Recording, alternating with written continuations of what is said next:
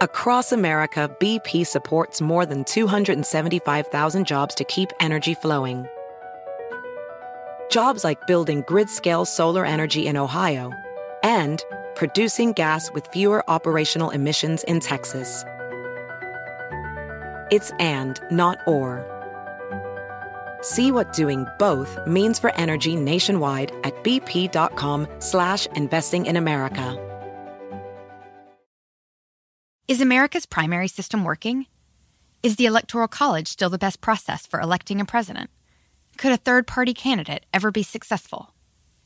In a new season of You Might Be Right, former Tennessee governors Bill Haslam and Phil Bredesen gather the country's top experts to explore these issues and more as we approach the 2024 presidential election. Listen to You Might Be Right, a new podcast from the Baker School at the University of Tennessee, available now wherever you get your podcasts. Bienvenidos, estas son las principales noticias del día en NTN 24. ¿Unas navidades con vacuna contra el coronavirus? La farmacéutica Pfizer ha pedido autorización a los entes reguladores de Estados Unidos para suministrar su nueva vacuna el próximo mes. Hablamos con Alejandro Rincón sobre este tema, él es corresponsal de NTN 24 en Nueva York. La farmacéutica estadounidense Pfizer y su socio alemán BioNTech salen a la delantera en la carrera por encontrar una vacuna contra la cepa de virus COVID-19. El viernes han sido los primeros en pedir a la Administración de Drogas y Alimentos de los Estados Unidos, FDA, la autorización con el objetivo de hacer uso de urgencia de su candidato a agente de inmunización contra el coronavirus.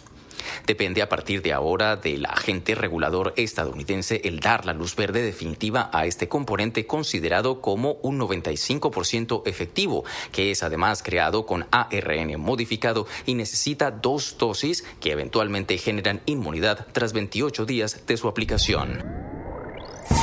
Pero, ¿qué significa exactamente que una vacuna tenga, como afirman las farmacéuticas, un 95% de eficacia? Le hicimos esta pregunta a Javier Jaimes, virólogo e investigador de la Universidad de Cornell. Los resultados que tenemos hasta ahora con las vacunas son, demuestran inmunidad que es superior a la inducida por la infección por el virus. Eso de alguna forma nos da a entender que es posible que esa inmunidad sea mucho más duradera y mucho más eficiente que la inmunidad que se adquiere por la infección. Y digamos, eso jugaría en, en pro de nosotros que podríamos de pronto estar protegidos por mayor tiempo.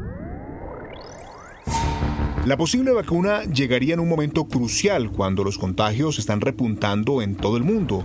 En las últimas horas, México ha superado los 100.000 muertos por COVID-19 y hoy es el cuarto país del mundo con más fallecidos por coronavirus, detrás de Estados Unidos, Brasil e India.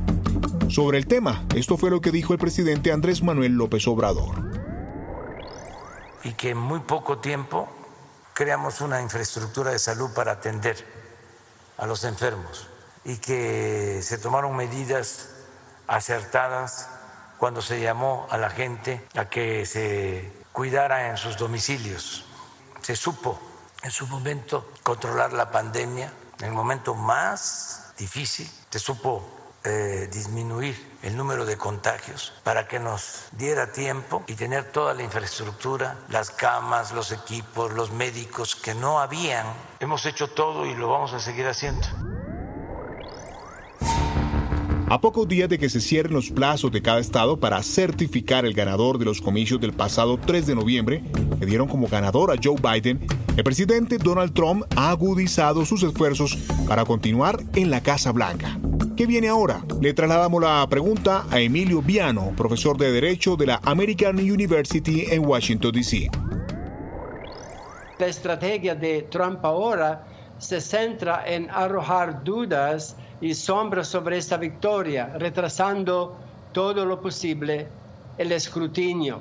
Una, una, una estrategia que parece igualmente destinada al fracaso, pues que la certificación de los resultados cierra el camino de los tribunales el 8 de diciembre próximo, pero con el mismo inquietante potencial lesivo para la confianza de los estadounidenses en sus instituciones. Yo creo que lo que Trump está intentando de hacer es de anular el papel del colegio electoral de transmitir la decisión de quién es el presidente a la Cámara de Representantes, de Diputados. Yo pienso que esto es, es el objetivo de Trump en este momento.